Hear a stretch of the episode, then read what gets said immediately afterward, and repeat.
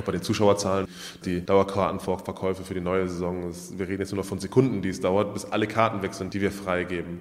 Also wir werden anders wahrgenommen, auch auf der Sponsorenebene. Unternehmen kommen auch auf uns zu, dass es ja gar nicht passiert ist und, und sagen, hey, ganz, ganz toll und wir wollen gerne was machen. Der Sponsors Podcast im Dialog mit Sportlern, Unternehmern und Visionären über das Milliarden-Business Sport. Mit Philipp Klotz und Daniel Sprügel.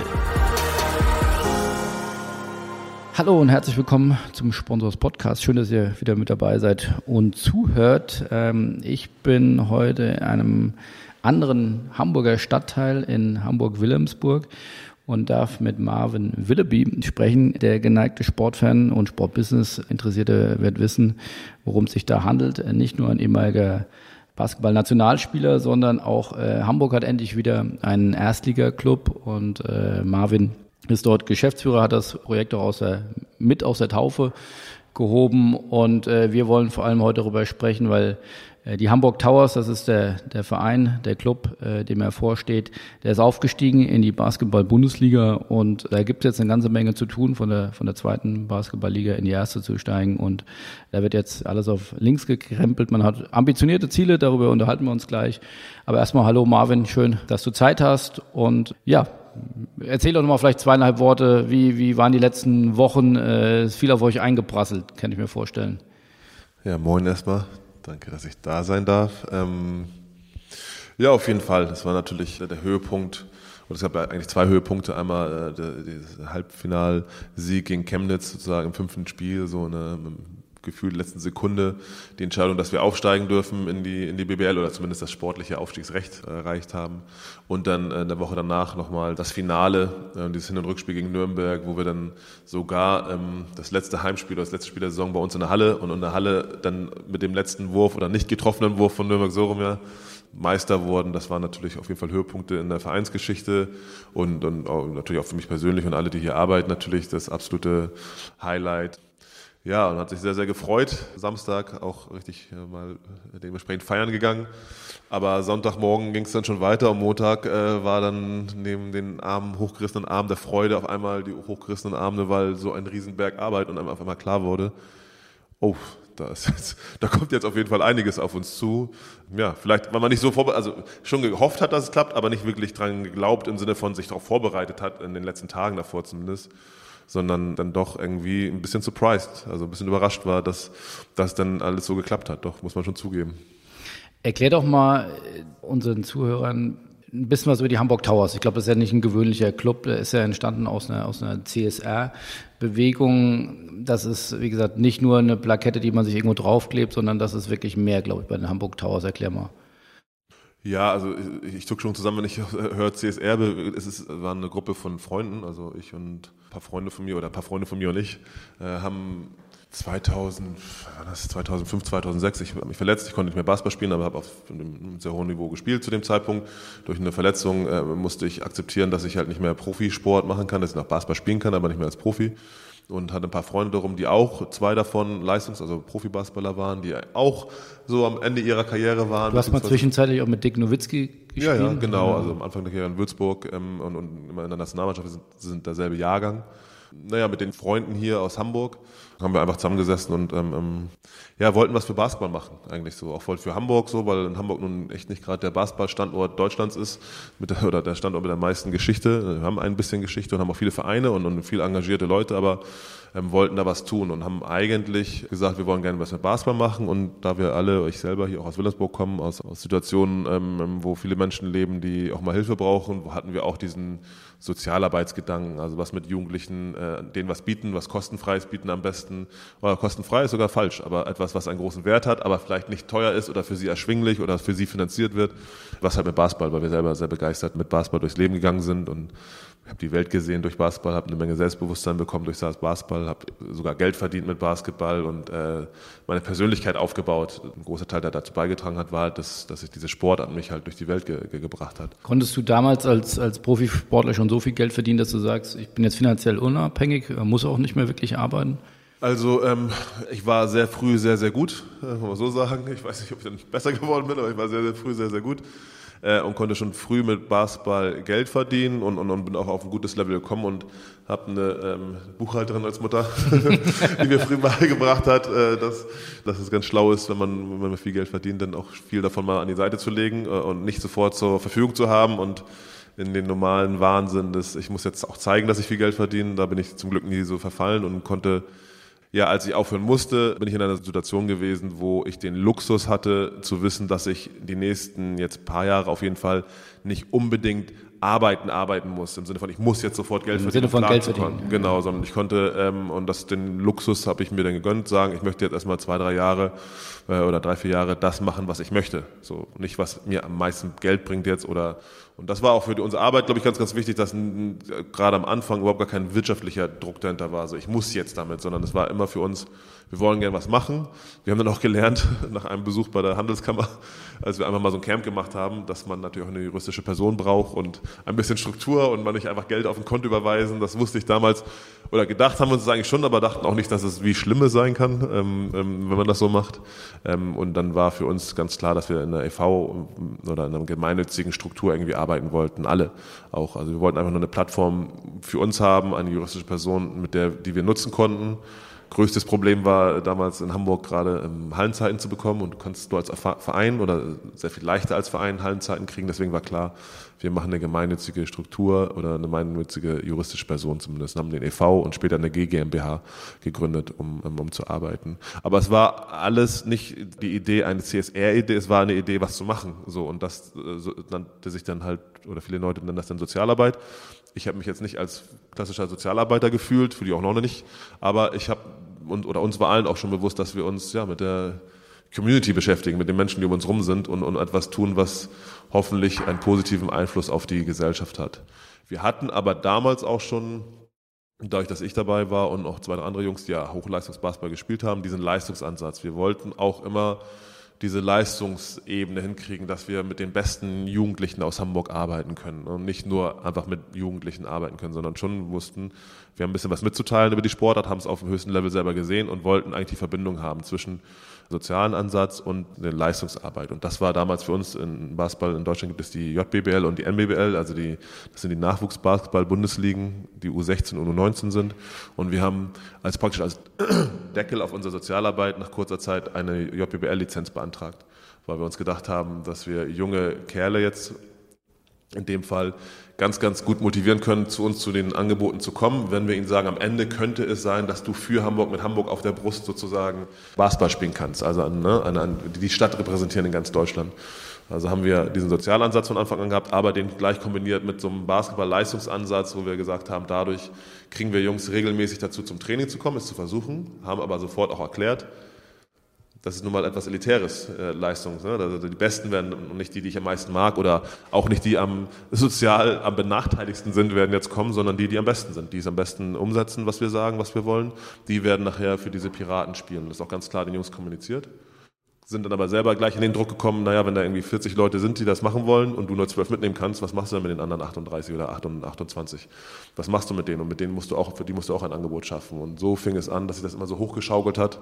Einerseits dieser Leistungsansatz, wir wollen ne, die JPBL und dann haben wir zwei Jahre später die MBBL und Herrenmannschaft und Towers, aber auch Sozialarbeit, wie können wir noch bessere Angebote an diese Jungs und Mädels machen, die ähm, motiviert sind, Sport zu treiben, Angebote, mit denen wir soziale Fähigkeiten vermitteln. Und deswegen ist der Zweck des Vereins, den wir damals gegründet haben, auch Vermittlung von sozialen Fähigkeiten durch Sport.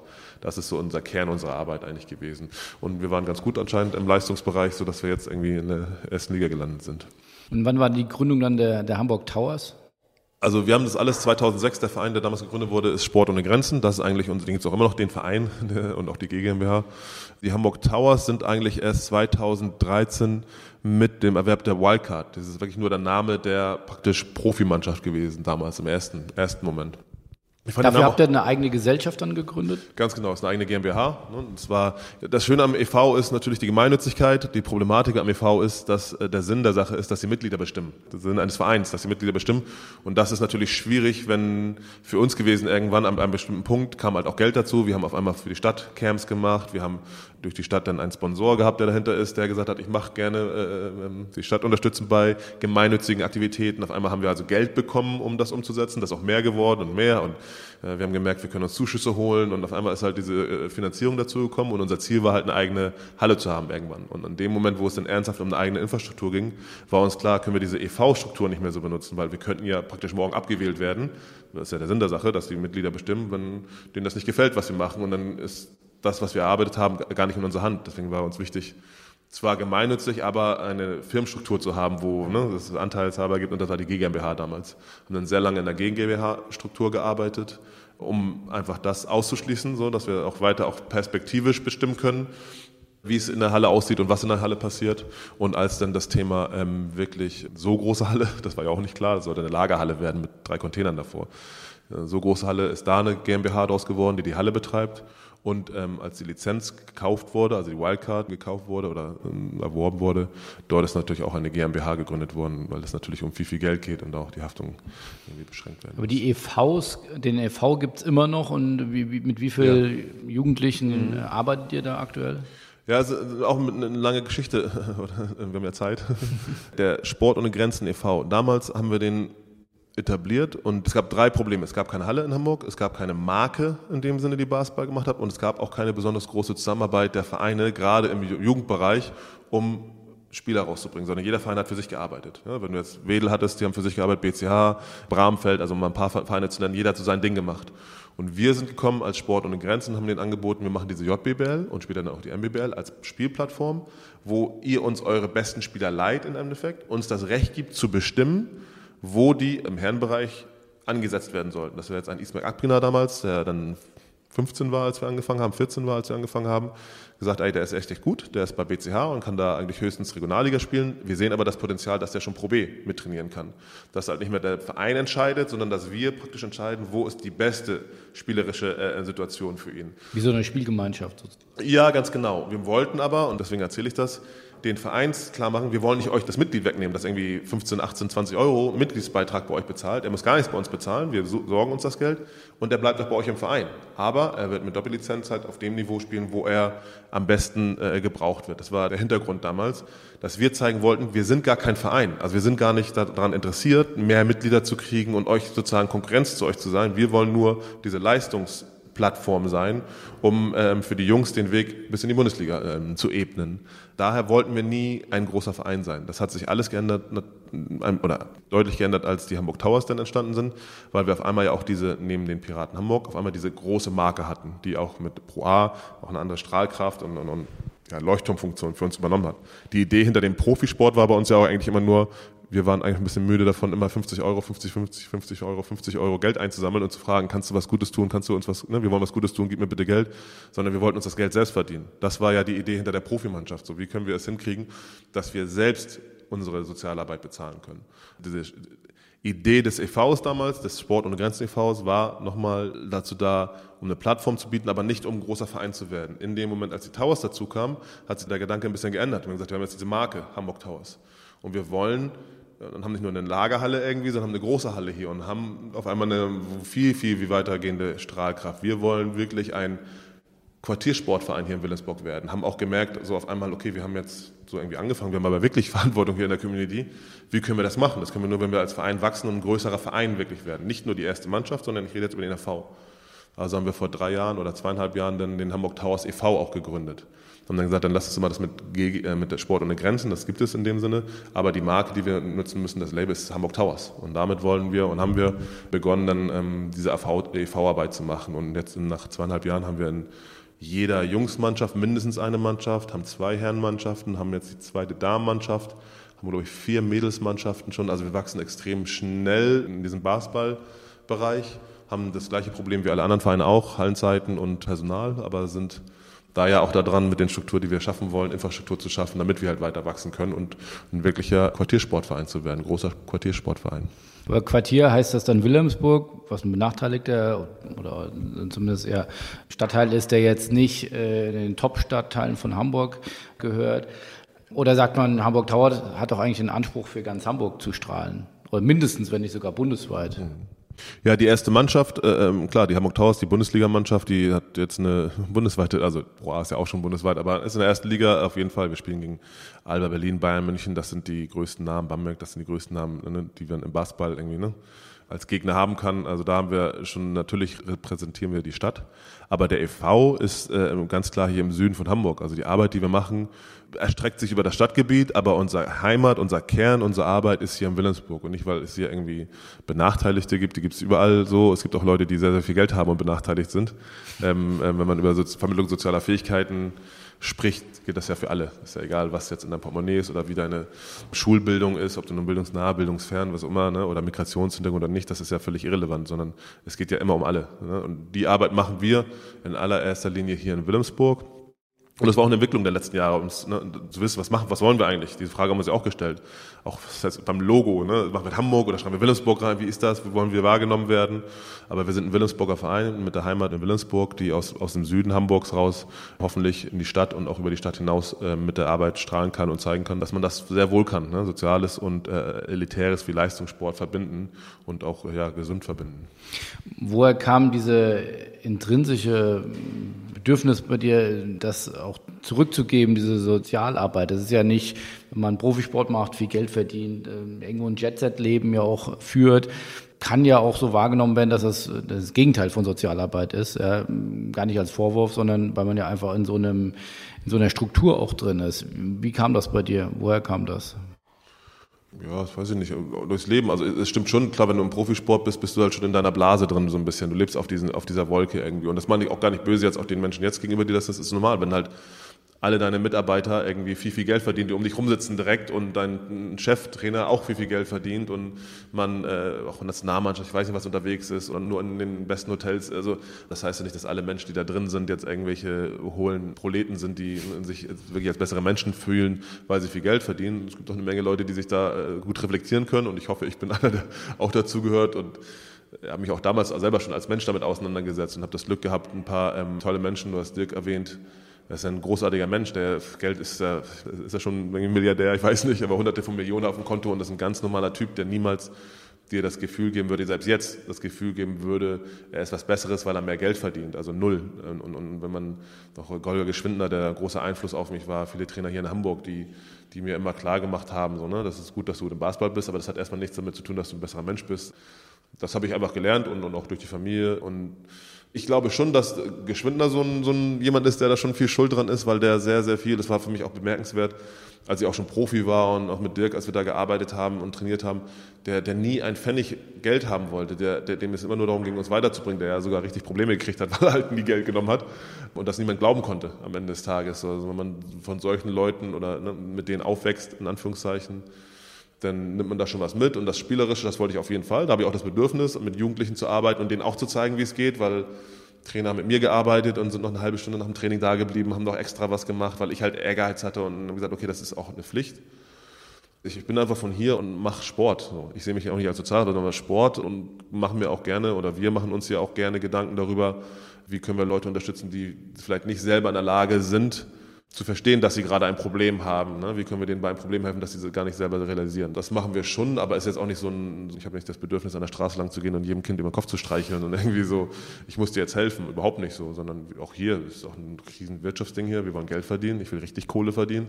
Ich brauche die Kohle nur jetzt nicht so unbedingt für mich selber, um irgendwie zu feiern, sondern ich würde sie gerne nutzen, um was aufzubauen, wovon Menschen lang, langfristig profitieren können, auch wenn ich selber nicht mehr in der Position bin. Und das teile ich mit Thomas Love und mit Jan, die mit mir zusammen das Projekt hier anführen. Da haben wir dieselbe Einstellung und wir alle finden das eigentlich normal. Was beschäftigt dich denn jetzt als Geschäftsführer äh, der Hamburg Towers am meisten? Äh, ihr habt, ich finde, ein sehr ambitioniertes Ziel ausgegeben, zumindest war das in Hamburger Medien zu lesen, dass ihr in der ersten BBL-Saison schon anstrebt, auch in die Playoffs zu kommen und das zumindest mal als Ziel ausgebt. Äh, ich weiß nicht, was die Medien so schreiben, aber ihr wollt euch sicherlich in der ersten Liga etablieren. Braucht man wahrscheinlich einen neuen Kader, neue Spieler. Was beschäftigt dich da mehr? Also das, die neuen Spieler zu suchen gerade oder neues Geld zu besorgen, weil ihr so viel mehr Etat braucht? Also erstmal die Medien schreiben und machen immer, was sie wollen. Das ist auch fünf Jahre jetzt erzählt worden, dass wir unbedingt aufsteigen wollen. So. Und ich habe nicht in einem einzigen Interview jemals gesagt, ich muss jetzt unbedingt aufsteigen. So. Natürlich möchte ich jedes Spiel gewinnen, das sage ich auch. Und natürlich, wenn ich jedes Spiel gewinne, steige ich am Ende des Tages auf. So. Und äh, es wird nur sehr schnell daraus gemacht, dass man irgendwelche Riesenziele ausruft. Um das auch da mal zu klären mit dem Ziel, wir haben gesagt, und da stehen wir auch hinter, wir wollen kein negatives Ziel ausrufen. Wir wollen nicht nicht absteigen. Das ist einfach eine Haltung, die wir einfach haben von allerersten Sekunde an, dass wir sagen, wir wollen gewinnen. Wir wollen in der Bundesliga das erste Spiel, was wir haben, gewinnen und das zweite auch und das dritte auch. Wir wollen das gerne. Wir wissen, wo wir herkommen. Wir wissen, dass wir ein Aufsteiger sind. Aber wir wollen nicht mit einer Einstellung angehen, wir sind so und so nicht gut genug für euch und, und, und kämpfen um unser Leben. Dass wir, nee, sondern wir wollen positiv daran gehen. Und das zweite ist, wir wollen perspektivisch ein Playoff-Team sein. Wir wollen fest uns etablieren in der BBL und jedes Jahr um diese Playoff-Teilnahme an äh, äh, kämpfen. Ob wir es im ersten Jahr schaffen, weiß ich nicht. Aber natürlich gehen wir mit diesem Ziel da rein, das zu schaffen. Ich sage auch nicht, dass wir sofort im Finale gegen Bayern sind und wenn wir nicht 3-0 gewinnen und mindestens mit 20 Abstand, dann fliegen hier Köpfe, äh, rollen Köpfe. Also ne, wir wissen schon, dass wir auch vom Etat her und allem ähm, uns eher im unteren Drittel der Liga reinfinden müssen. Aber das heißt ja nicht, dass wir nicht mit einer Einstellung daran gehen wollen, so ja egal, trotzdem wollen wir heute das Spiel gewinnen. Und die haben wir, diese Einstellung zur Arbeit. Also Jan Fischer und ich sind als Geschäftsführer hier ja für alles zuständig, sozusagen für den ne, Gesamtbereich, ich nicht alleine. Und wir teilen uns schon auf, äh, alles was mit Kommunikation und, und Marketing etc. ist mehr Jans äh, Gebiet. Alles was im Sportlichen und auch runter bis in den EV ist meins ähm, oder meine Aufgabe, aber wir stimmen uns ab und machen alles am Ende des Tages gemeinsam.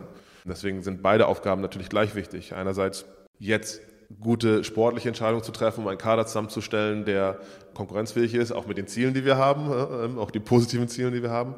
Auf der anderen Seite müssen wir ähm, oder sollten wir jetzt die Möglichkeiten nutzen, die sich jetzt gerade äh, ergeben. Ja, wir werden nächstes Jahr die einzige Mannschaft sein, nicht die Bundesligaspiele in Hamburg, da gibt es sehr, sehr viele sogar, aber in den großen, ähm, ich saß neben Moritz Fürst und habe es letztens gesagt, hat mir voll leid, äh, Zuschauer der relevanten, dann die Hockeyspieler gewinnen ja irgendwie Meisterschaften Deutschland am, am Stück irgendwie immer wieder, aber nicht ganz so viele Leute gehen dahin. Aber wenn wir jetzt über die großen Ballsportarten, Handball, Volleyball, Fußball, dann sind wir, da sind wir die einzige Erstligamannschaft nächstes Jahr und das ist das erste Mal in der Hamburger Geschichte, dass das passiert. Also HSV ist ja schon immer, immer da gewesen und es war immer so, Fußball oder HSV und dann kommt lange nichts und dann kommt irgendwie anderer Sport in Hamburg. Und nächstes Jahr wird die Situation so sein, dass wir die Erstligamannschaft sind und uns natürlich interessant zu sehen, können wir für die Sportort dort auf dem Sport-Sponsoring-Markt, auf dem, auf, im, im, im Marketing können wir da das Vakuum, was da vielleicht ist, das kleine Loch, was da entstanden ist, können wir das füllen. Nimm die Leute das an, dass eine andere Sportart da kommt und Ansprüche erhebt so, wir haben jetzt ja eine gewisse Qualität und nicht mehr, wir sind die netten Jungs, die mal probieren, die Sozialarbeiter, die so ein bisschen war, sondern nee, das ist ein sehr, sehr gut organisierter ähm, geführter Verein und eine gute geführte Firma, die ein sehr, sehr gutes Produkt euch verkaufen möchte. Ne? Werden wir so wahrgenommen?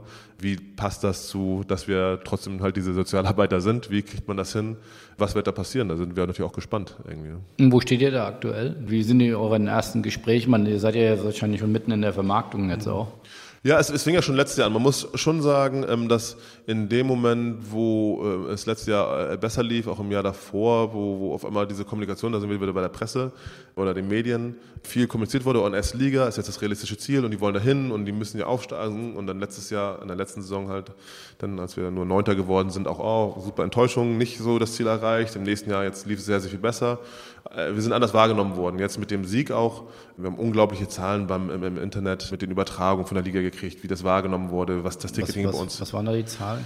Ich weiß, ich will jetzt dafür weiß gar nicht, ob ich welche Zahlen ich nennen darf, aber es, es waren Zahlen, die normal irgendwie sind, irgendwie, wenn wir jetzt sagen, sonst sind es 1, 2, 3 irgendwie und wir hatten auf einmal 40, 50 so äh, Zuschauer sozusagen. Ne? Das war wirklich extrem viele Leute, die äh, auch das ähm, im Internet verfolgt haben. Wo, wo läuft das? Äh, Über AirTango war das äh, im, im, letzten Jahr, also in einer Plattform, wo die Spiele in Pro A gestreamt werden, auch nächstes Jahr weiter gestreamt werden, ähm, wo wir, wo auch jetzt so Leute auf mich zukommen, ja, ich habe das ja da gesehen und ich war da und da. Also so viele Leute mir erzählen, wo sie das Spiel geguckt haben, wo sie es verfolgt haben, von denen ich nie erwartet hätte, dass sie überhaupt Basketball gucken, schon gar nicht, dass sie sich jetzt irgendwie eng ein Device genommen haben und dann beim entscheidenden Spiel wirklich Interesse an hatten und das live verfolgt haben. Ich weiß auch nicht, ob das alles stimmt, aber es ist äh, gestern gerade erst wieder bei einem Termin im, im Altenpflegeheim, eine Leiterin, die dann irgendwie erzählt hat, wo sie das denn gesehen hat auf dem Handy. Also es ist sehr, sehr interessant, dass da halt sehr, sehr viel passiert ist. Ähm, auch bei den Zuschauerzahlen. Wir verkaufen irgendwie die letzten Spiele haben wir in Sekunden verkauft, die Halle in Sekunden äh, ausverkauft. Äh, jetzt die Dauerkartenverkäufe für die neue Saison. Das, wir reden jetzt nur noch von Sekunden, die es dauert, bis alle Karten weg sind, die wir freigeben. Also wir werden anders wahrgenommen, auch auf der Sponsorenebene.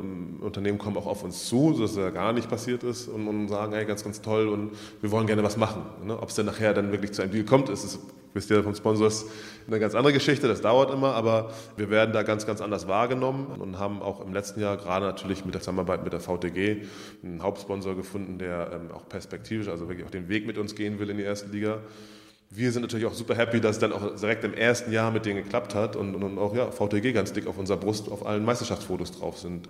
Freuen wir uns auch für das Unternehmen, das den Weg gegangen ist, auch einen anderen Weg als die meisten anderen, haben gesagt, okay, wir setzen mal auf das Pferd Basketball und dadurch auch belohnt worden. Denn die, die Kommunikation in den letzten Wochen war natürlich extrem positiv und, und, und, und viel und vielleicht auch gerade, weil der HSV genau in dieser Zeit dann halt den Aufstieg auch nicht geschafft hat, sozusagen immer so als Gegenpol, so, was ich auch ein bisschen unfair fand, so immer so die, dass wir so als super dargestellt werden und äh, die als nicht so erfolgreich, die Kollegen, ähm, obwohl es im Sport natürlich sehr, sehr kurzlebig ist. Das ist natürlich in drei Monaten schon wieder ganz anders. Was ist VDG für ein, für ein Unternehmen? Das ist ein Unternehmen, das im Logistik- und Schienenbereich unterwegs ist, ein sehr, sehr großer Player, auch an der Börse gewesen zumindest. Jetzt sind sie gerade wieder dabei, das wieder rückgängig zu machen. Aber ähm, ein großes Unternehmen und, und das war uns auch wichtig in den Jahren davor. Es war ja nicht so, dass wir nicht mit Leuten verhandelt haben, überhaupt Sponsoren.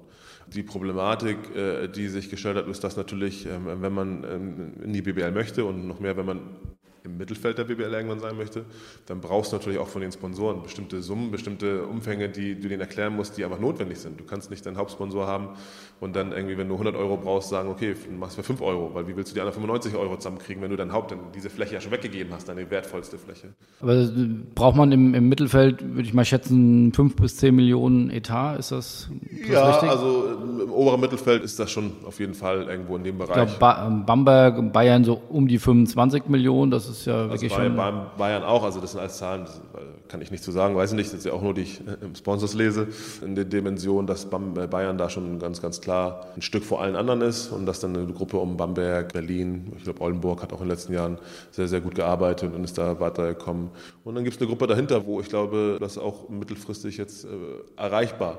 Ja, ich habe schon mal das, das, das in Frankfurt genannt, als, als Großstadtverein auch, die, die sehr, sehr gute Jugendarbeit machen, die eigentlich sehr, sehr solide in der BBL.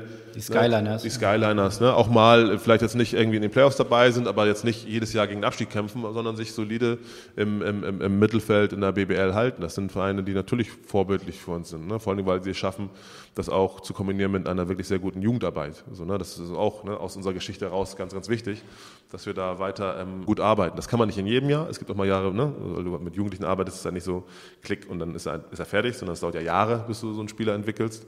Aber das ist bei uns ein ganz großes Thema, das wir weiter auch pushen wollen. Und auch gleich wieder zurück zum Sponsoring zu kommen, von den Sponsoren eigentlich auch immer eingefordert wird. Wir haben eigentlich kein Gespräch, wo jemand sagt, so, ich will jetzt irgendwie, weiß nicht, wie viele Millionen geben dafür, dass ich ein bisschen auf deiner Werbebande mich rotiere, sondern die Leute, die die Unternehmen wollen, wissen, dass sie mit jemandem zusammenarbeiten, der dieses ne, soziale Gewissen wirklich hat und, und, und da was tut, der sich engagiert in seiner Umfeld, in seiner Stadt, in seiner Community, die, die im sozialen Bereich aktiv sind und nicht nur, dass jetzt der Name dick draufsteht. Gerade jetzt bei unserem äh, Partner mit VTG ist das extrem wichtig gewesen, auch für das Unternehmen, weil nur so die Bereitschaft in der Belegschaft auch da ist, das zu unterstützen. Das ist ja sehr, sehr wichtig für so ein Unternehmen, wenn die große Summen in Sponsoring tun. Das musst du dem Mitarbeiter auch mal erklären, warum mache ich das eigentlich den geben und nicht jetzt dir, indem ich dir einen besseren Stuhl oder einen besseren Schreibtisch für deine Arbeit kaufe. Und da ist es, glaube ich, sehr, sehr wichtig, oder das erlebe ich auf jeden Fall, dass Unternehmen es sehr, sehr wichtig ist, mit wem. Und da haben wir ganz gute Karten, äh, weil wir da nicht nur irgendwie eine CSR-Story, deswegen habe ich vorhin zusammengezuckt, so eine Geschichte erzählen, äh, weil wir ein Unternehmen sind, das mal ein bisschen sozial macht, sondern weil wir sozial sind, die halt sehr, sehr gut im Basketball sind. Und das ist, glaube ich, ein bisschen anders. Und das kommt sehr, sehr gut an bei dem Unternehmen. Was muss ich denn ungefähr ähm, investieren bei euch, wenn ich jetzt auf die Brust will? Sind das schon deutlich sechsstellige Beträge oder hat man dann auch die Chance, ich meine, irgendwo muss das wenn man sagt fünf bis zehn Millionen perspektivisch. Ihr habt nicht die großen TV-Einnahmen. Mit einer Halle, die fast, glaube ich, 3400 Zuschauer, werden jetzt auch keine Millionenbeträge wahrscheinlich zusammenkommen. Also muss das ja schon aus dem Sponsoring kommen. Ja, ja, auf jeden Fall. Also du musst schon im Sponsoring gut aufgestellt sein. Ähm, äh, es gibt ja auch in jüngeren Vergangenheit in Hamburg den einen oder anderen Verein, die dann sehr, sehr ähm, stark abhängig von einer Person wurden, die dann einen M10 hatten, der auch äh, jetzt ähm, ähm, ist die Situation. Also HSV Handball mit Herrn Rudolf. Ja, ganz genau. Was, was, was ich auch überhaupt nicht als negativ sehe. So, dann, man kann jetzt über Rudolf, äh, das finde ich sehr, sehr, kannst du meckern und ah, alles blöd, dann hat er aufgehört, aber der hat jahrelang dafür, ich meine, die waren Champions League-Sieger, muss man nicht vergessen, das hat der Kollege bezahlt. Über Jahre. So, ne? Also jeder, der irgendwie Handball mag und über den meckert, so weiß ich nicht, dann musst du, also das ist ja auch positiv, wenn, wenn es so jemand gibt, der bereit ist, auch über äh, die Rechnung von Reichweite und was ich wieder in Return kriege hinaus, dann das war sicherlich kein Plusgeschäft für den guten Mann, zu sagen, trotzdem mache ich irgendwie so. Ne? Wir wollen aber, und, und, und haben auch von Anfang gesagt, wollen nicht in der Situation sein, abhängig zu sein von, von einer Person oder von einem Unternehmen, sondern da geht es natürlich darum, sich breit aufzustellen und, und viele, viele Partner zu finden, die mittelgroße Pakete machen.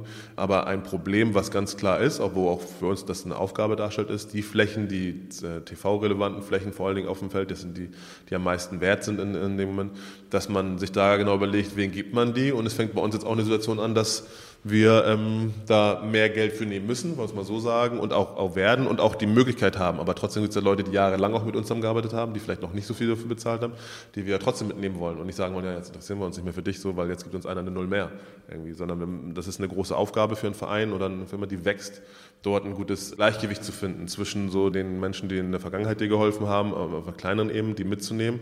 Andererseits halt auch Raum zu schaffen für so einen großen Partner äh, und den auch dementsprechend zu präsentieren. Ja, ähm, das ist eine, eine, große Aufgabe, auch eine schwierige Aufgabe. Das ist auch etwas, woran man sicherlich auch dran scheitern kann, äh, irgendwie. Aber wir sind da, glaube ich, ganz gut aufgestellt und, und, und versuchen mit den Partnern, die wir haben, dort immer gute Lösungen zu finden, die alle glücklich machen. Und nochmal, wir haben das gute dass wir mehr zu bieten haben halt als diese Werbefläche, sondern wir haben da eine Geschichte zu, äh, zu bieten und, und, und, Inhalt zu bieten und ganz, ganz viele Projekte, die wir umsetzen, bei denen man sehr gut auch ein Partner mit kommunizieren kann, damit etwas Positivem auch direkt in Verbindung gebracht werden. Deswegen haben wir dort auch keine großen Sorgen, sondern viel Potenzial für jeden dieser Unternehmen einen guten Mix zu finden zwischen ne, nochmal der klassischen Werbebande und dem Social Media Bericht über ähm, die AG, die wir zusammen machen, wo äh, viele Jugendliche aus einem schwierigen Stadtteil irgendwie einen Anlaufpunkt finden. Ja.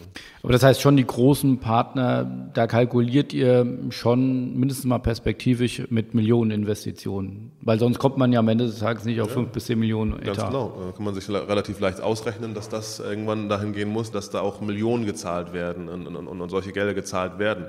Das wird in der Regel nur klappen, wenn du wirklich ein gutes Produkt präsentierst und auch wieder mehr Flächen und Raum präsentierst. Deswegen ist für uns das Thema die größere Halle ja auch zwingend verbunden mit dem Thema, wir wollen uns in der Mitte der BBL äh, ähm, etablieren. Das geht nicht in einer Halle, äh, in der wir jetzt sind. Die Halle, in der wir jetzt sind, äh, als wir damals angefangen haben, wenn ich nochmal zurückgehen darf, da war uns klar, wir brauchen eine Halle, also eine Halle, sollte eine Lagerhalle werden, ne? eine Halle, wo die vier Mauern sozusagen ähm, und das Dach so weit auseinanderstehen, dass theoretisch mal 3000 Leute da reinpassen könnten. So, wir wussten nicht, dass wir es so schnell hinkriegen, dass wir sofort es fertig bauen können und dieses, dieses ähm, Basketball-Schmuckkästchen hier in, in, Hamburg, klein, aber sehr fein, kriegen. Uns war klar, dass wir das Produkt Basketball ja an, an Markt bringen hier in Hamburg, weil es nicht die Geschichte gibt. Also müssen wir irgendwie einen Raum schaffen, wo eine ganz tolle Atmosphäre und ja eine gewisse Intensität auch entsteht, ne? dass du dieses Hot-Ticket in der Stadt wirst. Das war unsere Idee. Deswegen war uns auch immer klar, wir können nicht direkt in die, in die Barclaycard Arena gehen. Also das, das Produkt kann nicht entstehen, wenn wir dahin gehen würden. Es würde sprichwörtlich so in den Reihen nach oben hin verdunsten. So. Ähm, wir haben es hingekriegt, hier mit der Halle äh, relativ schnell, so in fünf Jahren, eine Situation hinzukriegen, dass du kein Ticket kriegst, so einfach. So. Du musst dich wirklich kümmern, du musst schnell sein.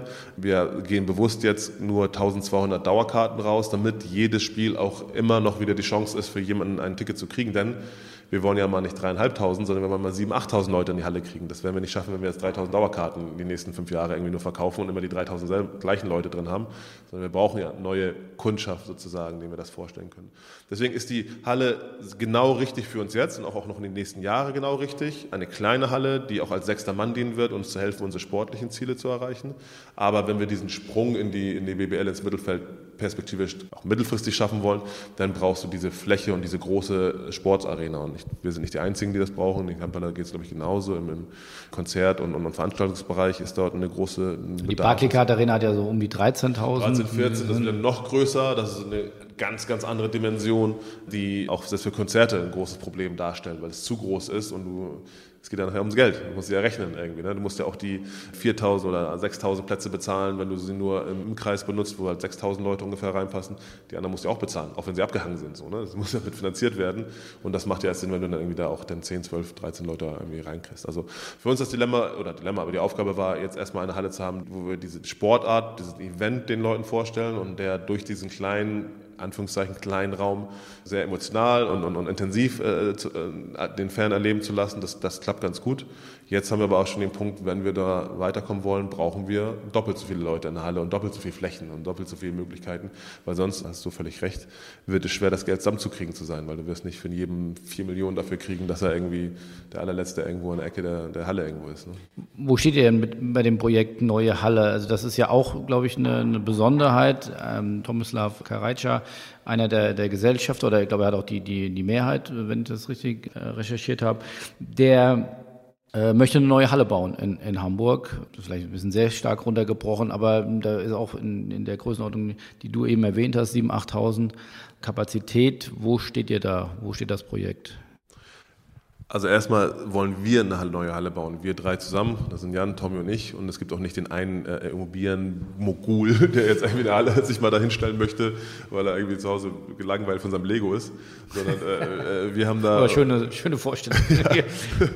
Äh, wir wollen das äh, gemeinsam machen und, äh, aus den eben benannten Gründen, ne, wo wir hinwollen und wo, wie wir dahin. Aber das kostet ja ein bisschen was, so eine Halle Ja, ganz genau. Und das ist, es geht erstmal nicht um die Kosten, es geht erstmal so inhaltlich so. Warum willst du es eigentlich machen? Es geht ja nicht nur darum, jetzt wirtschaftlich zu denken. Und das ist ja der, der oder habe ich in den letzten Wochen auch das Gefühl, der, der Fehler bei manchen so, dass man irgendwie, irgendwie, Geld verdienen möchte und jetzt irgendwie mal sich ein Gebäude irgendwo hinbaut, sondern es ist ja eigentlich inhaltlich getrieben von uns, wie können wir weiter wachsen. Es gibt ja auch die Spielhalle, genauso sind wir dabei, eine Trainingshalle zu, zu bauen, also wo wir Gelder benutzen, die der RV dann nutzen wird, also gar nicht die Profimannschaft, sondern der RV, um den Unterbau auch zu verstärken. Aber wir brauchen die große Halle und der Stand der Dinge ist, dass wir und das ist eine glückliche Situation, ähm, wissen, wie wir es finanzieren, äh, also Zusagen haben, dass äh, die Finanzierung steht und die auch nicht von Steuerzahlern bezahlt werden muss, sondern privat. Ja, die Finanzierung steht. Die Finanzierung steht. Das Problem ist nicht die Finanzierung der Halle. Das Problem ist den Ort, wo die Halle hinkommt. Also es ist nicht die Frage, ob die Halle kommt, sondern wo sie wann hinkommt. Das ist die Frage. Also soll ja am Hamburger Süden dann wahrscheinlich sein. Das ist für uns ganz, ganz wichtig gewesen, ne? dass, dass, dass wir da inhaltlich auch, wie vorhin gesagt, wir wollen einen Willensburger Verein, wir wollen für den Süden Hamburgs sprechen ein bisschen und auch die große Spielhalle. Am liebsten, ne, am liebsten würden wir natürlich hier spielen, aber es geht nicht. Wir müssen woanders hin. Und da haben wir einen, einen Ort gefunden auf der Elbe, direkt hier auf den Elbbrücken, was aus unserer Sicht, in unserer Argumentation dann noch zu Willensburg gehört. Ne? Das claimen wir dann einfach mal, was am Wasser ist. Auf dieser Seite ist, gehört uns. Und ne, der Strand auf der anderen Seite sozusagen ist dann Hamburg Mitte. Nein, das ist genau äh, von hier jetzt, also mit dem Fahrrad wären wir in fünf Minuten da. Also ähm, haben damals mal so, so einen, ne, einen Zirkel, einfach so einen Kreis um die Halle gemacht, so wie viel. Ein bisschen da, wo das Olympiagelände auch unter anderem. Ja, genau, an den Elbbrücken, neue U-Bahn-Station, S-Bahn-Station Elbbrücken ist da jetzt und auf der anderen Seite der Elbbrücken ist der Grasbruch, wo damals dann das Olympiagelände hätte auch sein sollen. Das stimmt schon, aber es ist im Süden von Hamburg. Ähm, das war uns ganz, ganz wichtig. Wenn die Halle irgendwie oder die Idee irgendwie in, in Norderstedt wäre, das, die räumliche Distanz, das wäre schon sehr, sehr schade gewesen. So, ne? Wenn man so eine Riesenhalle, wenn man sowas macht, ist aber auch kein Wunschkonzert. Wir wollen sie gerne dort an der Stelle haben. Die Politik ist da auch unterstützend auf jeden Fall, aber das ist so ein großes Projekt, dass das nicht auch von einer Person einfach mal entschieden wird, so jetzt machen wir jetzt so, sondern das muss durch den politischen Diskurs gehen. Ähm, jetzt waren gerade Wahlen, nächstes Jahr sind wieder Wahlen, das ist immer ein bisschen schwierig für solchen Geschichten, aber die Planung geht weiter und wir haben sehr, sehr positive Signale, dass wenn alle Fragen, die entstehen, beantwortet werden können, dass wir dann auch den Ort haben, wo wir es, äh, wo wir es machen können. Und der wäre dort im Bereich der L-Brücken. Das würden wir gerne. Aber ich kann jetzt nicht sagen, dass es auf jeden Fall funktioniert. Die Signale sind sehr, sehr gut und auch von den politischen Parteien sind eigentlich alle dabei, die sagen, ja, grundsätzlich wollen wir das auch. Aber ähm, wenn man jetzt dort irgendwie auf dem Gelände irgendwie einen Lurch irgendwie vertreiben würde, dann ist das ein, witzig, aber ein Thema. Ne? Wenn äh, die Sichtachse äh, auf die Stadt dann nicht richtig äh, schön mehr ist, dann ist das, was ich für den Oberbaudirektor dann ein Thema. Aber da will doch äh, Herr Benko will doch da ein da riesen kurz daneben ist das ja, das ist Hochhaus äh, ja. hinbauen. Das, also die Sichtachse ja, scheint ja dann, nicht genau. so wichtig zu sein. Ja, nur das Ding ist halt schon beschlossen und kommt dahin und äh, wenn dann daneben etwas anderes gebaut werden würde und jemand schon da ein Problem mit der Sichtachse hatte, dann wird das ja nicht besser dadurch, dass man daneben, ne, und dann kann es auch schwieriger werden, gerade da, weil es schon passiert. So, also das ist halt Politik dann irgendwie. Ne? Und dann gibt es verschiedene ähm, Interessenlagen. Verkehr ist natürlich ein Riesenthema. Kann man das dem Stadtteil dort äh, ähm, zumuten? Ist das äh, planbar dort umzusetzen? Und das meine ich mit Fragen. Wenn wir alle Fragen, die kritisch gestellt werden, beantworten können und wir glauben, wir können das, dann wir haben schon, arbeiten schon seit über zwei Jahren an dem Thema ähm, ähm dieser Halle. Dann werden wir da eine Möglichkeit kriegen, das zu bauen. Die Stadt ist grundsätzlich aus meiner Sicht bereit und auch versteht auch, dass es einen Bedarf für eine solche Halle gibt. Es gibt sogar jetzt Diskussionen, noch eine Halle zu bauen.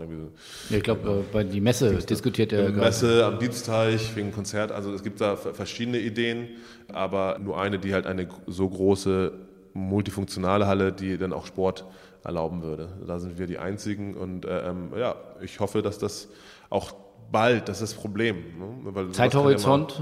Ja, ja, also wir würden natürlich gerne in, in, in, fünf Jahren, fünf, sechs Jahren das Ding, dass das würde funktionieren, wenn man, wenn man, wenn man halt das grüne Licht kriegen würde.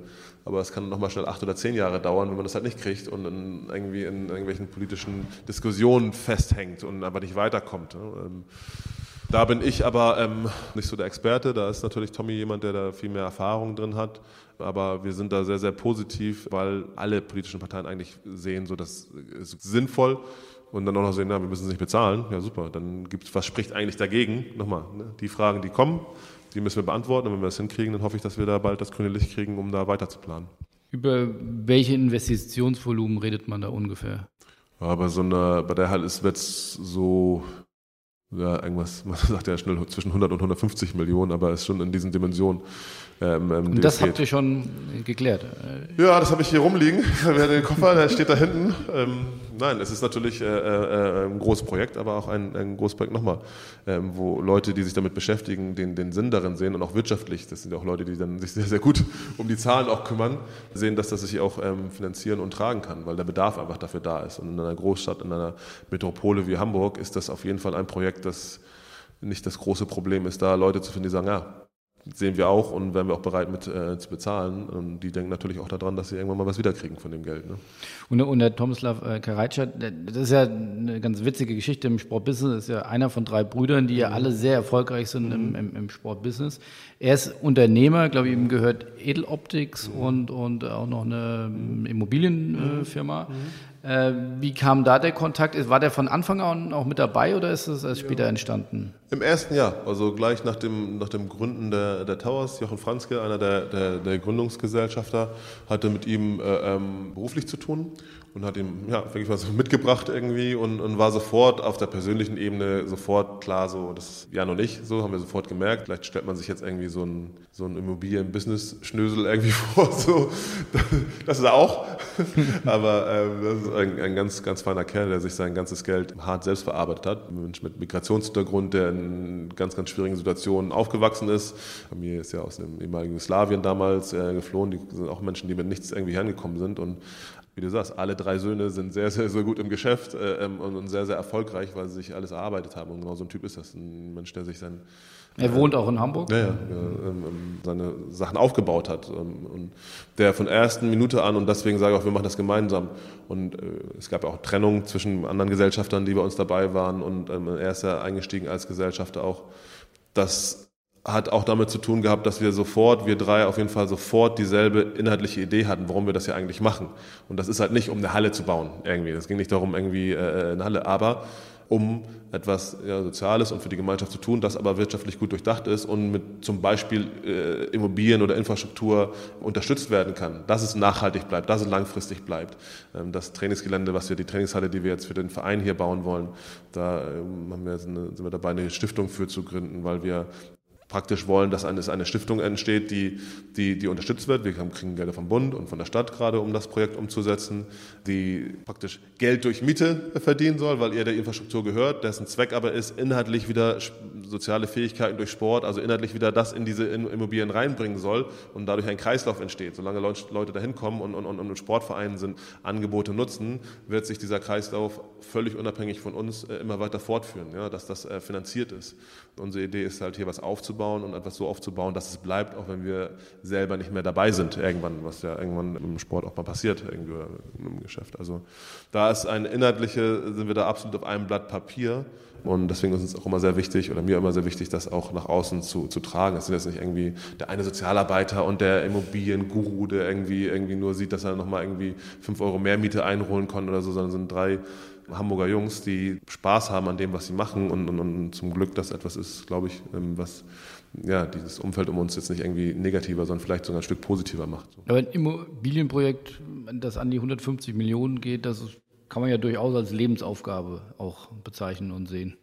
Für mich natürlich ist es natürlich so, man ist ja schnell hingesagt, weil ich noch nie in der Halle, ich bin aber aus einer Situation nochmal, wo wir eine Lagerhalle irgendwie umstellen wollten, ich nicht wusste, wie wir das Geld dafür zusammenkriegen sollten, weil das von mit Luxus und sowas ging darum, dass ich dann eine kleine Wohnung und Golf hatte. Also ich habe nicht im Luxus, ich konnte nicht arbeiten, aber es hieß nicht, dass es uns gut geht, wir mal schnell eine Halle hingebaut haben. Aber irgendwie haben wir jetzt halt die Erfahrung gemacht in den letzten Jahren, dass wenn man irgendwie zielstrebig an etwas arbeitet, kann man auch mal outside the box denken. Und ich habe auch keine Ahnung gehabt, wie wir die 16, 18 Millionen für die Halle zusammenkriegen. Und haben es hingekriegt. Das Ding dreht sich, das funktioniert. Es trägt einen positiven äh, Beitrag. Die habt ihr der Stadt dann abgekauft? Oder? Nein, nein, nein. Das wurde, wurde das Grundstück, ja, das Grundstück wurde gekauft. Wir hatten eine große Stiftung. Das war ja äh, Teil der IBA, oder? Der internationalen genau. Bauausstellung. Das war eine Blumenhalle für die internationale Bau- und, und für die internationale Gartenschau. Äh, brauchten die eine Blumenhalle, also eine große Halle, wo ähm, ähm, die Blumen, die praktisch nicht im Park, ist ein riesen Park gewesen, das Gelände hier, also die Blumen, die nicht von der Vegetation etc. nicht äh, ähm, draußen in Hamburg, bei den tollen Hamburger Sommer wachsen, die mussten in so eine Halle rein. Und wir haben praktisch uns schon 2008 oder 2009 mal gemeldet mit einem Konzept, wo wir den One-Pager geschrieben haben, den Leuten von der IGS. Also die haben Nachfolgekonzepte für die Halle gesucht. Und wir haben gesagt, es wäre doch toll, wenn wir es hinkriegen würden, dass in dieser Blumenhalle irgendwann mal eine Profimannschaft spielen würde, weil wir würden den Stadtteil aufwerten. Und ein großes Problem der IGS und der IBA war, dass ne, Gentrification, dass dadurch, dass hier viel Geld rein in den Stadtteil geflossen ist, Mieten gestiegen sind, Leute verdrängt wurden und wir haben gesagt, wir wollen gerne mit euch zusammenarbeiten, weil es eh nicht zu verhindern ist, ihr kommt eh, aber wir wollen etwas machen, was den Stadtteil aufwertet, ohne dass die Mieten steigen. Und das haben wir so emotional gedacht, so ja, wenn ein Willensburger jetzt sagen kann, da ist jetzt die Profimannschaft jetzt halt, ne, die Hamburg Towers und das ist cool, ähm, ähm, dann ist das was Positives für ihn, wenn er nach Blankenese oder Eppendorf kommt und Leute sagen, hey geil, du bist aus Willensburg, das ist doch da, wo die und nicht das normale, oh Willensburg, oh, du bist ja, ne, du armer Kerl. Das ist ja, äh, ja, das macht viel mit, dem, mit, mit Menschen, wenn man, egal wo man hinkommt, wenn man aus einem Brennpunkt kommt und in einen anderen Stadtteil kommt, immer diese Reaktion zu kriegen, das macht, macht was mit deiner Psyche. Und wir haben geglaubt, dass wir ne, dagegen arbeiten können. Leuchtturmprojekte. Ja, wenn man, etwas, wenn, man etwas, wenn wir etwas schaffen, was positiv wahrgenommen wird von den Rest der Hamburgern, wo vielleicht sogar der ein oder andere Hamburger sagt, oh, das wäre eigentlich ganz geil, wenn wir sowas hätten hier bei uns. Ne? Das war Teil der Aufgabe damals und deswegen hatten wir dieses Kurzkonzept sozusagen den mal hingeschickt, ist dann auch auf den Haufen gelegt worden für gute Ideen für Wilhelmsburg und wir wurden rausgebeten. Aber ähm, wir haben, sind hartnäckig geblieben und haben mit der Hilfe einer großen Stiftung es geschafft, wie gesagt, diese vier Wände, das war uns dann wichtig, so zu planen, dass da deren Blumen rein können, aber das in der Nachnutzung. Also wir haben praktisch eine Basketballhalle geplant, auch die Anschlüsse und alles schon gelegt, dann Sand drüber, Beton drüber, die haben ihre Blumen aufgebaut, danach wurden die Blumen wieder abgerissen, Sand weg und wir haben dann die Halle, also sie wurde für eine, als Basketballhalle gebaut, die temporär als Blumenhalle genutzt wurde, praktisch. Und die Halle gehört euch auch? Offiziell gehörte der Stiftung. Äh, ja. Ähm, wir haben einen, einen, Vertrag damals machen müssen mit der Stadt und dann den der DGS und IBA, in der wir auch viele, viele Jahre jetzt diese Halle ähm, pachten, aber auch verpflichtet sind, das inhaltliche Konzept, wir haben es damals Inselakademie genannt, Leistungssport und Sozialarbeit zu verbinden an einem Ort. Das, also wir konnten ja, weil du eben sagtest, 16 bis 18 Millionen haben wir aufgebracht. Also weil, musstet ihr dann auch mit die Halle mitfinanzieren? Wir finanzieren sie jetzt, also wir haben das Geld nicht, aber wir müssen ganz normal, das ist auch so ein Trugschluss, wir zahlen ganz normal Miete. Auch an deine Stiftung musst du ganz normal, oder noch viel schlimmer, musst du sogar sofern sie es nicht aus ihrem Zweck gemacht hat. Wenn sie es aus ihrem Zweck gemacht hätte, könnten sie dir eine Stiftung kann die, die Halle einfach geben und gar keine. Aber es wurde mitten aus dem wirtschaftlichen Betrieb der Stiftung, weil der Zweck der Stiftung nicht Hallenbau war, sondern ähm, sozialer Wohnraum ähm, zu schaffen. Ging es nicht, dass es aus dem Zweck ist, sondern es war ist ein Investment der, der Stiftung. Und deswegen müssen wir auch ganz normal Miete, da muss eine schwarze Null stehen bei der Stiftung auch. Das wird sogar sehr, sehr gut geprüft oder streng geprüft, weil so eine Stiftung genau wie ein Verein, der seine Gemeinnützigkeit auch verlieren kann, wenn es Sachen macht, die nicht ihr ihrem Zweck entsprechen. Und die Halle ist nicht im Zweck der Halle. Ähm, trotzdem konnte die Stiftung uns da ähm, ähm, helfen, das äh, aufzubringen. Und wir betreiben die Halle jetzt und das klappt auch ganz gut. Wie groß denn das Team, äh, das du jetzt führst? Wird das noch weiter steigen? Wie viele Mann arbeiten da, Mann und Frauen? Für uns war es die letzten Jahre, seitdem wir jetzt mit, mit Tommy und Jan zusammen so im, im, in der zweiten Saison, als wir immer weitergemacht haben und uns überlegt haben, wie es kann es weitergehen, war natürlich irgendwo im Hinterkopf immer, okay, wir wollen ja mal in die erste Liga. So, wenn wir in der ersten Liga sind, was sind die Bedingungen äh, der ersten Liga? Und wir haben relativ früh schon gesagt, wir müssen so schnell wie möglich die Bedingungen eigentlich, die Infrastruktur schaffen, drumherum, also das Backoffice schaffen, dass wenn wir mal sportlich aufsteigen sollten, wir unsere Lohnkosten und alle Kosten ne, äh, so bleiben und wir eigentlich alles mehr, was wir einsammeln durch den Aufstieg auch in eine Mannschaft stecken können, dann genau wie du sagst, du brauchst ja wirklich jeden Cent dann, um dann irgendwie wirklich konkurrenzfähig zu sein. Und das haben wir eigentlich über die Jahre immer gemacht. Also wir, es gibt viele Verpflichtungen im Bereich der Jugendarbeit und, und, und Trainer, Hauptamtlichkeit der Trainer. Also die Liga schreibt vor, dass du in eine JBL, eine MBBL haben musst, hauptamtliche Trainer haben musst, weil sie gewährleisten will, dass diese Sportart natürlich sich auch weiterentwickelt. Und die Liga schreibt vor, dass du bestimmte, sagen wir mal, professionelle Bedingungen auch im Büro hast. Dass da halt nicht nur der Geschäftsführer und 15 äh, Praktikanten sitzen so, sondern dass da hauptamtlich angestellte äh, Experten in ihrem Bereich sind, weil die Liga natürlich durch die ein oder anderen äh, Vereine, die in den letzten Jahren das halt nicht mehr geschafft haben, ähm, dabei zu bleiben, sehr daran interessiert ist, dass das gesunde Unternehmen sind, die vernünftig arbeiten und äh, ähm, nicht mitten in der Saison dann so eine schlechten Nachrichten kommen, wie äh, man ist insolvent oder sonst irgendwas. Da wird auch sehr, sehr eng stark geprüft. Auch der Mindestetat, der erhöht wurde zu dieser Saison, ist ja auch ein Schritt der, der Liga. Drei Millionen. Auf drei Millionen, ganz genau das jetzt nicht nur da ist, um Leute zu ärgern oder Leute nicht in die Liga kommen zu lassen, sondern zu gewährleisten, dass ein bestimmtes Niveau auf jeden Fall erreicht wird und, ähm, und das wird auch sehr, sehr streng kontrolliert. Wir haben also die letzten Jahre schon daran gearbeitet, dorthin zu kommen, aber es ist natürlich klar, dass wir mit einem Pro-A-Etat nicht in der Lage waren, ein Backoffice zu schaffen, das jetzt BBL-tauglich ist. Ja, wie, viel, wie viele Mitarbeiter habt ihr jetzt hier? Ähm, wir sind jetzt ungefähr hier so 15 Leute, die so jeden Tag da sind. Bei uns ist es aber auch so, dass ähm, wir auch in der Sozialarbeit ja weitergekommen sind. Früher haben wir alles selber gemacht, jetzt haben wir mittlerweile zwei hauptamtliche Angestellte, die sich um die, Sozial um die Sozialprojekte, die Sozialarbeit kümmern. Wir haben Angestellte, die sich um alle unsere Veranstaltungen und, und, und Camps und ich weiß nicht was, was man alles selber gemacht hat früher. Ne?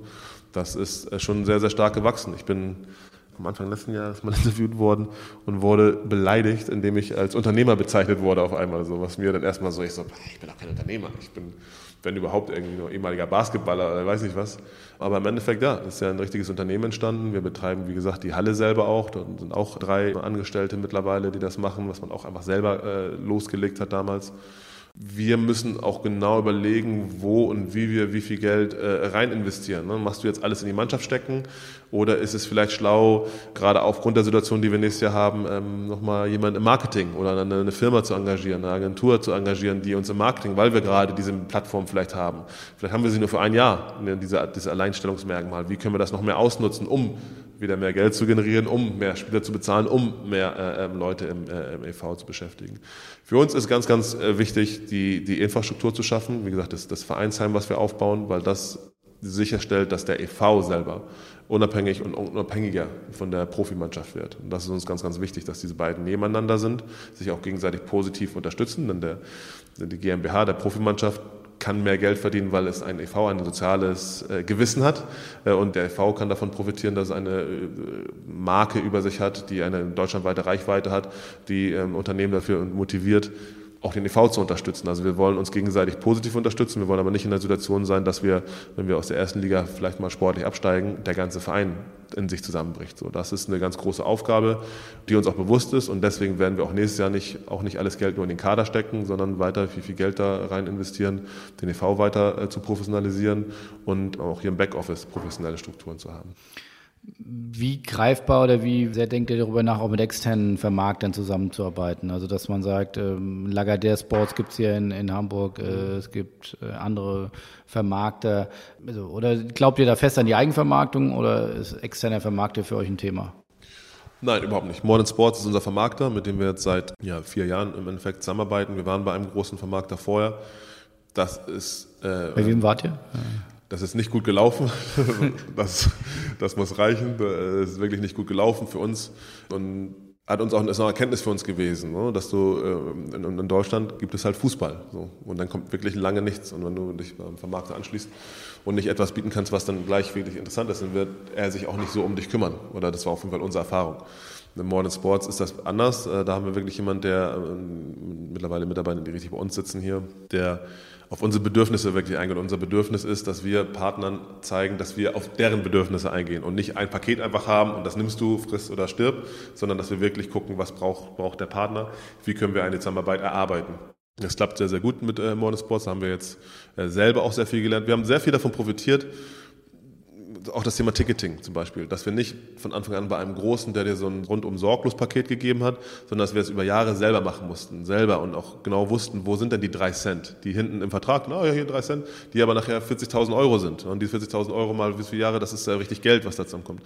Das haben wir in Anführungszeichen auf die harte Tour äh, gelernt, hat uns aber sehr geholfen, dass wir nach dem ersten Vertragszyklus wirklich sehr, sehr gute Verträge für uns selbst aushandeln konnten, weil wir zeigen konnten, wir haben ja ein Produkt, das wirklich interessant ist, die Halle wird voll. Äh, und wir wissen ganz genau, wo du dein Geld verdienen möchtest, das wollen wir aber selber verdienen so. Und entweder machst du das nach unseren Bedingungen oder machst wir machen es nicht mit dir, dann nehmen wir uns zum nächsten, weil wir können es selber, wir brauchen dich nicht, aber wir arbeiten gerne mit dir zusammen. Andererseits gibt es Bereiche wie Merchandise zum Beispiel, wo wir auch selber da hingesetzt haben und ich äh, T-Shirts gefaltet habe und ich weiß nicht was, wo es sehr, sehr sinnvoll war, mit einem großen Partner, bei uns jetzt Easy Merch, zusammenzuarbeiten, die on demand für alle unsere Fans sofort am nächsten Tag das Produkt darstellen können oder liefern können.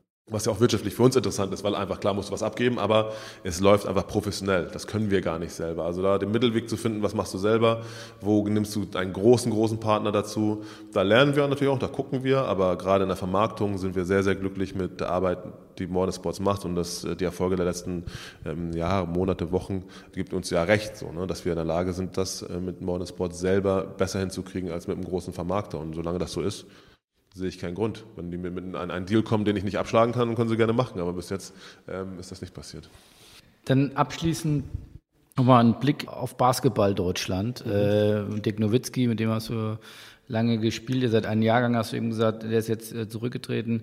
Wo, wo steht Basketball Deutschland? Ich glaube, steht auch ja eine WM vor der Tür. In China gibt es eine, eine Basketball-WM. Wie würdest du den aktuellen Status quo des deutschen Basketball einschätzen?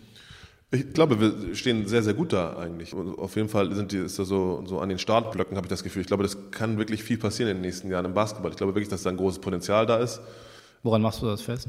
A, äh, weil wir äh, sehr gut in der Jugendarbeit die letzten Jahre gearbeitet haben. Wir haben, glaube ich, jetzt wieder vier, fünf Spieler, die in den NBA-Draft gehen. Wir haben äh, drei, vier Spieler in der NBA, ähm, was immer so ein Maßstab ist natürlich, äh, wie gut ist deine Arbeit in der Entwicklung von eigenen Talenten da ist eine andere Welt. Das, früher war es dann vielleicht mal der eine Dirk so und das war ja schon so. Und jetzt sind es äh, zwei, drei Spieler, die die schaffen, darüber zu gehen. Nicht alle gleich auf dem Niveau wie Dirk, aber haben ja Spieler wie Dennis oder Daniel, Daniel, die ja wirklich schon sehr, sehr, sehr erfolgreich sind. Da kommen wieder junge Talente nach, die wirklich, wirklich gut sind. Und auf der zweiten Ebene der Liga-Basketball. Wenn man sich jetzt die Übertragung auf Magenta Sport von, von der BBL Playoffs, ich bin wirklich begeistert davon. Also ich sehe wirklich ein richtig cooles Pro Produkt, was auch mit den, den MBAs und Euroleagues mithalten kann. Natürlich ist es was anderes, aber trotzdem mithalten kann in der, in der, Art und Weise, wie es übertragen wird. Es würde nur noch fehlen, dass es halt im Öffentlich-Rechtlichen um 20.15 Uhr irgendwie wie stattfindet. Aber es hat den, den, den Look and Feel, wo ich glaube, das könnte passieren. Und wenn dieser Schritt passiert, ist es schön genug, das Produkt, dass wirklich auch die Masse da, dafür sich äh, begeistern könnte. Ich glaube wirklich, dass wir kurz davor sind, da einen großen Sprung zu machen und dass auch das Bedürfnis nach was anderem außer nur Fußball. Fußball soll ja bleiben. Ich will dem gar nichts wegnehmen, überhaupt nicht. Aber ich glaube, dass viele Leute in, in Deutschland einfach Interesse an, an weiteren, ne, die wollen mehr als nur so eine Monokultur haben.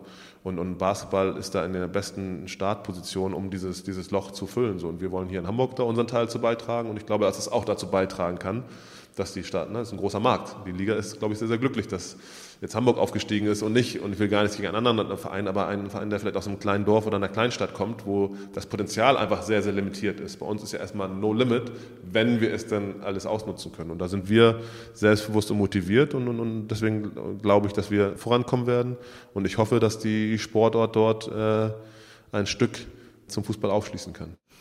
Glaubst du, dass Dick Nowitzki, wenn er, er hat ja angekündigt, so ein bisschen reisen zu wollen und das Leben ein bisschen zu genießen, das sei ihm ja extrem gegönnt nach, nach so vielen Jahren Profisport äh, in der NBA. Glaubst du, dass er wie Dennis Schröder, der ja auch schon ein bisschen was zurückgibt an seinen Verein, dass er sich auch in den deutschen Basketball wieder einbringen wird? Also einbringen auf jeden Fall, aber nicht in der Form, wie Dennis macht, auch ähm, äh, nicht in der Form, dass ich jetzt glaube, dass er irgendwie Trainer oder, oder irgendwie ein Management oder auch ein Verein äh, jetzt, äh, so unterstützt. Das könnte sein, aber das glaube ich nicht. Also ich glaube es nicht. Also nach den Gesprächen, die wir über die Jahre, der ist ja schon informiert, was hier auch passiert ist die Jahre. So, wir tauschen uns aus. Mit einmal im Jahr bin ich drüben äh, mit ihm und dann ist er auch sehr interessiert, was hier passiert. Aber ähm, ich glaube, dass der sehr gut daran auch, der hat 21 Jahre jetzt, ist unglaublich, 21 Jahre auf diesem Niveau, diese Sportart. Ich würde ihm sogar empfehlen, mal ein, zwei Jahre überhaupt nichts zu machen mit Basketball, gar nicht sich darum zu kümmern und dann zu gucken, was er Aber er könnte würde. ja schon die Sportart in Deutschland auf ein neues Level heben, auch wenn er. Ja, aber das ist immer das, was auch die Jahre mal gesagt wurde, als wenn er in der Pflicht ist, irgendwie irgendwas zu leisten, ob nur für Würzburg oder für irgendjemand, so, das war ja so, immer über die Karriere schon immer so ein bisschen der Druck, warum soll er? Zu mir kommt ja auch, also kann ja gerne mal einer kommen und mir sagen, ich sollte, nee, ich soll überhaupt nichts, ich mache das, worauf ich Lust habe, so und, und, und was ich für richtig halte. Und das macht er. Und er hat schon mehr als genug für diese Sportart getan. Also wenn äh, auch wirtschaftlich hat er schon mehr als genug für diese Sportart getan. Und da ist eher an ein paar anderen Leuten, dass sie hätten mehr, mehr draus machen oder mehr draus machen müssen, auch an mir. So, und ich muss mehr draus machen, dass hier in Hamburg was funktioniert und nicht anfangen, weil er der beste Spieler war, zu sagen, jetzt musst du aber auch der sein, der am meisten das. Nein, aber weil du ja auch sagtest, ähm, Stichwort hunderte Millionen auf dem Konto, damit kann man ja auch ähm, gut sinnstiftend äh, was machen. Also das kann man in mehreren Menschenleben ja. gar nicht. Äh, äh, das kann er machen, sinnstiftend. Und für mich wäre sehr viel sinnstiftendere Sachen einfallen, als das im Basketball zu tun. Also man kann das in der Welt in ganz, ganz viele Sachen tun. Und wenn er das möchte, dann soll er das machen. Aber nochmal, ich will da, also mich stört das auch, wenn dann so jemand meint oder mir meint, eine Erwartungshaltung gegen ihn zu haben. Und da bin ich absolut bei ihm zu sagen, so ja, fuck you. Dann hab ich, interessiert mich nicht deine Meinung, so ich habe hab eine andere Meinung. Also mir, mir ist wichtig, dass er froh und glücklich ist und äh, äh, das findet, worauf er Lust hat und so ehrgeizig, wie er die eine Sache gemacht hat, bin ich gespannt darauf, was er sich aussucht und warum er sich aussucht. Er wird wahrscheinlich sehr, sehr gut darin werden. Dann herzlichen Dank, Marvin, für sicherlich in stressigen Zeiten. Ihr, ihr, plant die neue Saison. Nebenher mal so ein kleines Immobilienprojekt, das ihr noch anschiebt. Ja. Äh, ein bisschen Politik äh, müsst ihr noch massieren. Vielen Dank für den offenen Einblick in ja. eure Ziele. Äh, ich glaube, ein ganz besonderes Projekt in, in Sport Deutschland. Also nicht nur die Hamburger, ich glaube, äh, wir drücken euch alle die Daumen, dass das weiter so erfolgreich geht. Und dann hoffentlich hören wir uns bald, wenn ihr dann im Mittelfeld angekommen seid und richtig angreift weiter. Vielen, vielen Dank. Wollen wir es hoffen. Okay, bis dann. Tschüss.